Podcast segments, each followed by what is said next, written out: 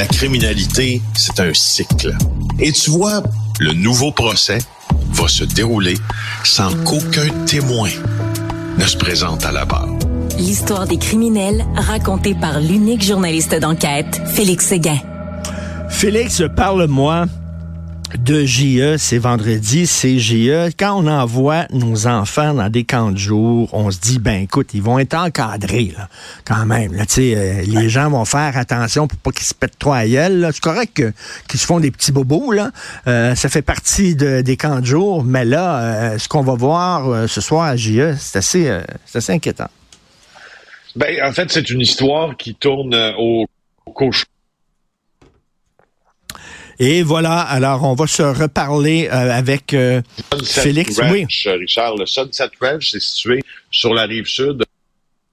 Et euh, il a la particularité, je te dirais, d'avoir été l'endroit qui accueillait des dizaines de jeunes qui pouvaient dormir là-bas, mais aussi qui proférait, disons, des traitements questionnables euh, à certains jeunes qui avaient payé très cher pour s'y trouver. Il y avait une question d'équitation dans tout ça. Il y avait une hmm. question euh, aussi d'apprendre les rudiments euh, de tenir une écurie, mais ça s'est transformé pour plusieurs beaucoup plus en travail d'été qu'en quatre jours. Et n'oublie pas, Richard, ce sont des adolescents. Extrait de l'émission de ce soir.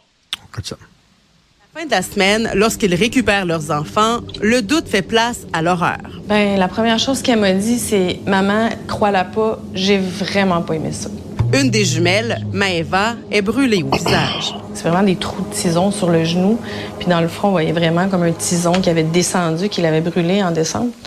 Ils ont fait le feu avec euh, ben, un guidon de gaz. Qu'est-ce qui s'est passé? Ben, euh, ça a pas genre explosé, mais comme T'as vu le feu, genre, vraiment pogné vite, là? Les jeunes filles déplorent le manque d'activité et décrivent un travail plutôt qu'un camp de vacances. Je devais nettoyer les écuries, leur mettre du foin, amener la bouse de cheval dans un certain endroit. J'ai plus l'impression d'avoir travaillé. La piscine revient dans chacun des témoignages. Tous les soirs, on n'avait pas de surveillance, on pouvait aller se baigner à 10 heures et plus tard.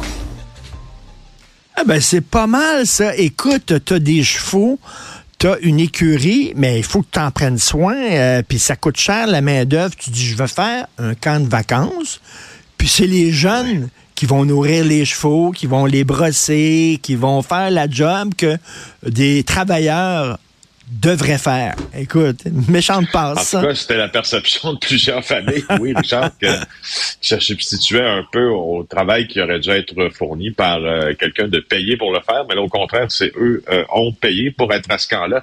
D'ailleurs, il y a, il y a, j'apprendrai un paquet de choses là-dedans, notamment que on, a chargé d'avance plusieurs parents. On n'a pas livré les services, mais vous apprendrez surtout, avec ce reportage de Marie-Claude Paradis des Fossés, qu'au fond, les camps de jour au Québec, c'est pas régi ou presque. Pas de vérification d'antécédents ah, judiciaires. Si toi, Richard, demain matin, tu ben, veux partir un camp de jour sur comment devenir chroniqueur, il y a personne qui va regarder euh, t'es qui, sauf que t'es très connu, là, mais il y a personne qui va regarder. Coudon, est-ce qu'il est net, ce gars-là? Il y a personne, personne, personne, personne. Alors ça, c'est un des, des enjeux qui sera soulevé dans le reportage. Écoute, euh, il faut que je fasse le ménage chez nous ce week-end. Fait que il va y avoir un camp de jour. Venez les jeunes. Euh, il va y avoir des ateliers d'aspirateur, puis des ateliers de maniement du balai aussi, puis euh, les ateliers chiffon. cuisine, samedi soir et dimanche. Atelier cuisine aussi avec les enfants. Écoute, c'est incroyable. Moi, la vérification des antécédents, ça revient souvent. Et c'est pas seulement pour les jour, mais tout, il y a plein d'affaires. Euh, dans les CPE, Christy, euh, on vérifie pas les antécédents des gens qu'on embauche, Félix.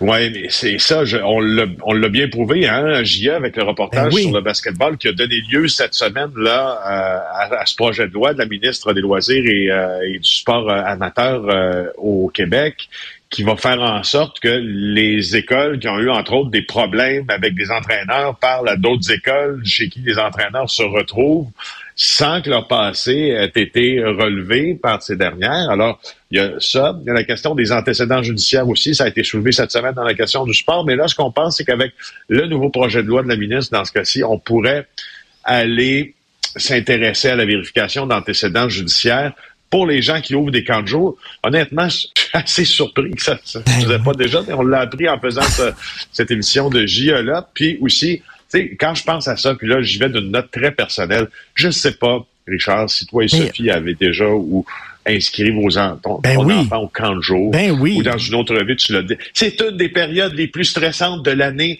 T'es là à l'ordinateur, t'essayes d'avoir une place, tu dis ah, est-ce qu'il va aller au jardin de jardin en folie ou euh, je sais pas moi euh, basketball sur la plage. Toi tu trouves une place que t'es pas capable. Puis là tu sais quand tu réussis à avoir une place finalement c'est jamais si le fun que ça prétend être. Mais alors euh, non non mais écoute j'ai fait ça. moi j'ai inscrit mes enfants à un camp très connu Minogami. Minogami c'est très connu. Moi moi je ah, moi aussi. moi moi je suis dans le camp je vais au camp Monogami un peu plus tranquille. Un peu plus tranquille, le camp, le camp d'été. Camp polygamie. ben non, mais il paraît que ça brasse pas mal. Mais minogami, bon, mais, mais, tu sais, quand t'envoies tes enfants, puis ils vont dormir là, ils vont coucher là, puis tout ça, t'espères que les gens qui vont en prendre soin sont corrects. Mais là, t'apprends, on apprend là, que aucun antécédent. Ça peut être n'importe ah qui. c'est ça, c'est ça. Écoute, incroyable. Exactement. Puis, tu l'association des camps de jour qui dit, euh, ben nous, on sert des homologations. Tu sais, la personne qui qui est en fait qui est bien intentionné, là, sans dire que les, ceux, qui ouvrent ou mettent sur pied un camp de jour sont mal intentionnés, mais la personne qui veut correspondre aux meilleures pratiques. On entend souvent parler des meilleures pratiques, la meilleure science, les meilleures pratiques dans le cas des camps de. Ben, euh, eux, ils peuvent se faire homologuer par l'association des camps. Puis l'association va vérifier, OK, bon, est-ce que tu as des activités ludiques? Est-ce que tu as des activités sécuritaires? Est-ce que tu as des activités euh, encadrées et tout? Puis, ils vont t'homologuer, sauf que tu pas obligé. Alors, tu sais, ça sert à quoi d'avoir une homologation? Ça sert un peu, mais, enfin, si t'as pas de pouvoir coercitif, ça sert pas à grand-chose. En parlant de pouvoir coercitif, euh, ce serait le fun des peines un peu plus sévères pour les voleurs de chars, non? Ouais, mais ça serait le fun aussi que le gouvernement soit capable de tout régler, ce qui, évidemment, n'est jamais ce dont il n'est jamais capable. Hein? Nora La Montagne, ce matin, qui, est à l'origine avec Denis Thériault, dois-je le mentionner, de cette, euh, cette émission de JA sur le vol de voiture, où on, où on mettait le doigt sur le bobo, où on disait qu'au port, l'Agence canadienne des services frontaliers avait pas assez d'équipement, pas assez de personnel, et surtout, Richard, pas assez d'intérêt à surveiller les voleurs de voitures et les véhicules qui quittaient dans des conteneurs pour l'étranger. Alors là, euh, Nora, pendant euh, la tenue du sommet à Ottawa sur les vols d'auto, a fait un exercice. Elle a dit qu'est-ce que ça prend pour voler une auto? Euh, et elle a décidé d'aller regarder sur Amazon quatre ligues de souris, 700 dollars pour acheter tout le nécessaire pour voler une voiture. Alors, panoplie de gadgets comme une console qui va te permettre de reprogrammer les clés. Ça, c'est essentiel pour les voleurs de voitures. Des adaptateurs de port OBD. Les ports OBD, c'est la genre, ce genre de prise, si tu veux, là, qui a l'air d'une prise USB qui est dans ta voiture, qui te permet, euh, qui permet à l'ordinateur du mécanicien ou du concessionnaire de se brancher puis d'exécuter des diagnostics, etc. Euh, en tout cas, bref, mais... penses-tu vraiment que le gouvernement va contrôler ce qui va se vendre sur Amazon? Y a, mais, mais, mais je, pose, je pose la question. Mais la question des sentences est très importante. Un excellent texte de Nora Télémontagne, effectivement. Euh, ces bidules-là, ces outils-là qu'elle a pu euh, acheter sur Amazon, euh, est-ce que tu est-ce que c'est un autre rôle que de voler des autos? C'est-à-dire que les gens vont peut-être dire, ben oui, mais on vend ça. C'est utilisé par des voleurs pour voler les autos, mais l'idée de départ de cet objet-là, c'était pas ça. Là. Tu comprends? Ben non, c'est utilisé par des concessionnaires pour reprogrammer une ben clé d'une voiture qu'on a besoin de reprogrammer parce qu'elle elle est dûment enregistrée à ton nom. Tout a deux utilités, mais, mais tu sais, je veux dire, c'est là où je dis que ça devient extrêmement compliqué si tu t'attaques pas à la racine du problème, ben qui est la fourchette de sentence que tu peux te donner à un voleur de voiture. Euh, un, deux, j'entendais Pablo Rodriguez, hier lieutenant du Québec euh, du gouvernement Trudeau, euh, en entrevue à mes collègues ici à LCN qui, euh, qui disaient qu'il était pour demander aux grands fabricants, les Volkswagen, les, les Ford euh, de ce monde, d'appliquer les meilleurs dispositifs pour que leurs véhicules soient retrouvés rapidement. C'est quoi? Je, je, la, l'histoire nous a prouvé, même les États-Unis, même certains pays d'Europe qui ont essayé, euh, si tu veux, de contraindre les grands fabricants à modifier leur euh, système pour retrouver les véhicules, de repérage de véhicules. Ils n'ont pas beaucoup de poids euh, dans la balance face à hmm. ces méga entreprises, tu vois.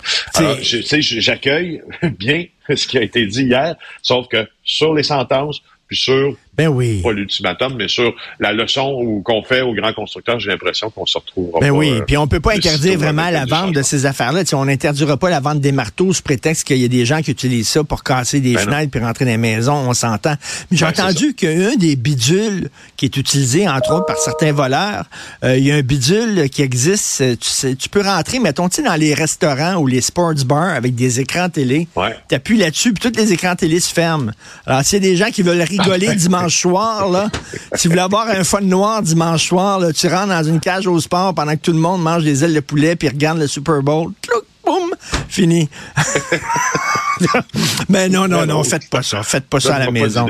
Non, non, n'essayez pas ça. Nous sommes des professionnels. Merci, Félix. Passe un excellent week-end. Salut. bye. bye.